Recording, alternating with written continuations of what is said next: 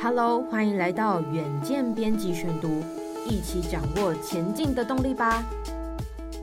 各位听众朋友，大家好，欢迎收听本周的编辑选读。日本福岛第一核电厂事故发生至今超过十年了。日本政府在二月十三号的时候，内阁会议中决定，最快今年春夏季将会将核废水排入海。那么最新的消息是，在国际原子能总署七月初开了绿灯之后，日本福岛核废水的排放最快在八月将可能发生。那么，福岛核废水有哪些放射性成分呢？对人体或环境有什么影响？邻国的废水排到你家门口，台湾人会同意吗？那么就请听今天的文章。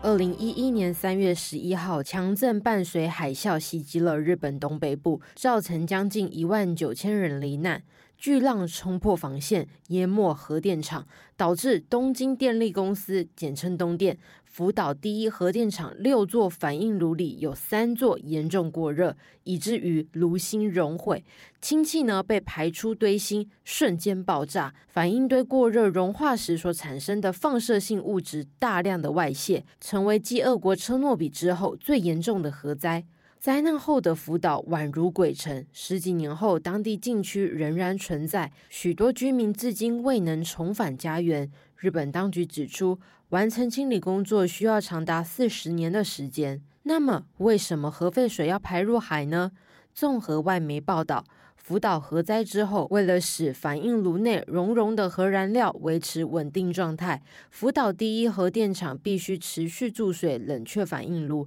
这些冷却水加上其余流进地下水及雨水等，就形成含有超高浓度放射性物质的污染水，每天持续以一百四十公吨的速度增加。日本政府指称，这些污染水会经过多核素处理系统净化处理，并去除大部分的放射性物质，其中氢的同位素氚，因为难与水分离，无法被净化排出。目前含有氚的核废水约有一百三十二万吨，被存放在福岛第一核电厂境内一千零六十一座储存槽中。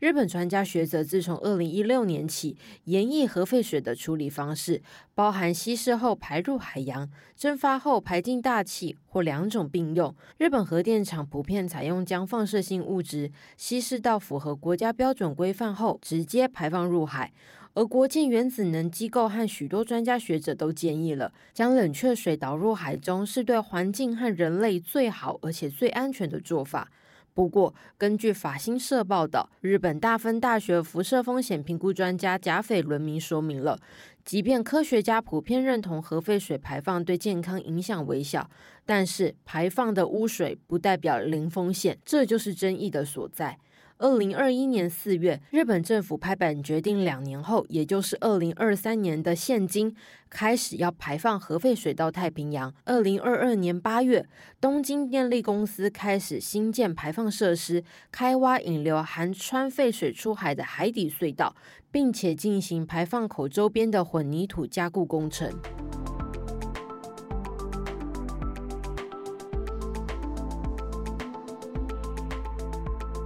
那么核废水究竟是什么呢？根据行政院原子能委员会放射性物料管理局说明了，一般核电厂运行产生的废水主要来自于基建、地面泄水或化学洗涤废液，不会直接与燃料性接触。然而，福岛核灾的污水包含事故当下用来替反应炉降温的冷却水、海水，以及十几年间持续渗入的地下水。雨水所含的放射性物质复杂许多。东电透过多核处理系统处理福岛污染水，捕获六十二种放射性物质，唯独氢的放射性同位素氚，因为取代水分子中的氢原子，难以被净化去除。氚有许多种用途，包括医学用的生物显影剂。逃生口标志等，不需要电源即可在黑暗中发光的识别用穿管，也可以用来制作核武、氢弹，甚至作为核融合反应的原料。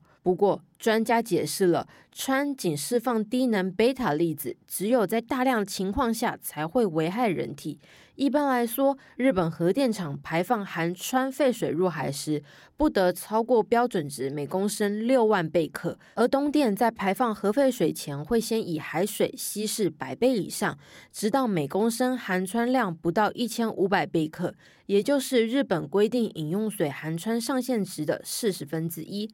那么，核废水的放射性物质有害吗？针对福岛核废水内含的放射性元素，环保团体绿色和平调查发现，除了氚以外，污水中还有锶九十、碳十四、铯一三七碘一二九和钴六十等等的物质。鍶九十是一种高风险的放射性物质，能够在环境中长期存在，逐渐经由食物链进入人体。鍶九十一旦进入人体，容易聚在人体的骨骼中。二零二一年东电文件显示，经过处理的六万五千吨福岛核污水中，仍发现超出排放标准超过百倍的鍶九十。碳十四的半衰期超过千年。能够融入蛋白质、核酸和 DNA 细胞中，造成细胞死亡、DNA 损伤，或者是潜在的遗传突变等等。其他包括铯一三七、碘一二九和钴六十等放射元素，容易在海洋食物链中长期积累。人们如果吃到了受污染的海洋食品，恐怕会带来潜在的健康风险。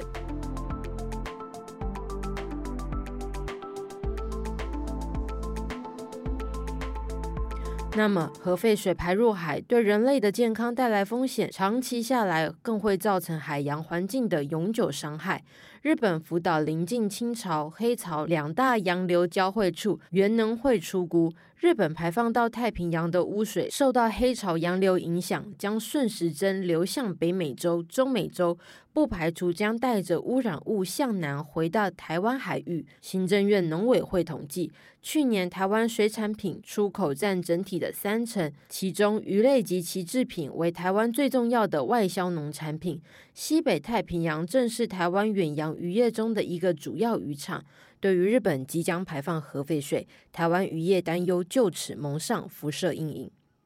对此，行政院农委会渔政组组长一月十三号接受媒体联访时表示，台湾有持续在进行相关的检测，除了台湾周边海域，远洋经济渔获如秋刀鱼也有入列。他也接着说，自福岛核灾以来。针对铯一三四和铯一三七两项元素，共检测超过三千件渔获，都是合格、没有污染的。未来农委会也会持续收集国际案例，模拟情境，评估对渔业的经济影响，以规划应变措施。但是这把火不止烧到台湾。《微报》报道，邻近国家例如中国、韩国也表示担忧，将会密切关注后续排放动向。特别是尚未解除福岛海鲜禁令的韩国政府，认为排放污水将会对海洋生物构成严重的威胁。当地渔业工会也反对排放废水，直接的说，此举不但会引起消费者的恐慌，甚至会破坏十几年来倡导福岛水产可以安心食用的努力。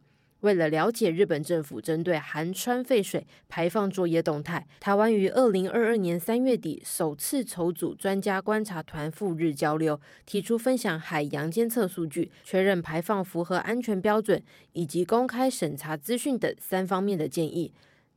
也在二零二二年的十一月，再度率团前赴日本，持续更新并确认排放技术评估与环境监测事宜。以上就是今天的编辑选读，那么也为大家预告了，那么下礼拜的二和四的远见 on air，我们邀请到了国立清华大学工程与系统科学系的教授叶宗光博士，来为我们讲解现在民众最担心的。核废水的议题将会什么时候来到台湾？那这些核废水当中有没有危害人体的成分呢？台湾又该去如何做监测？那么就请一定要收听接下来的两集。如果想要了解更多细节，欢迎参考资讯栏的连接。最后，请每周锁定远见 on air，帮我们刷五星评价，让更多人知道我们在这里陪你轻松聊财经、产业、国际大小事。下次再见喽，拜拜。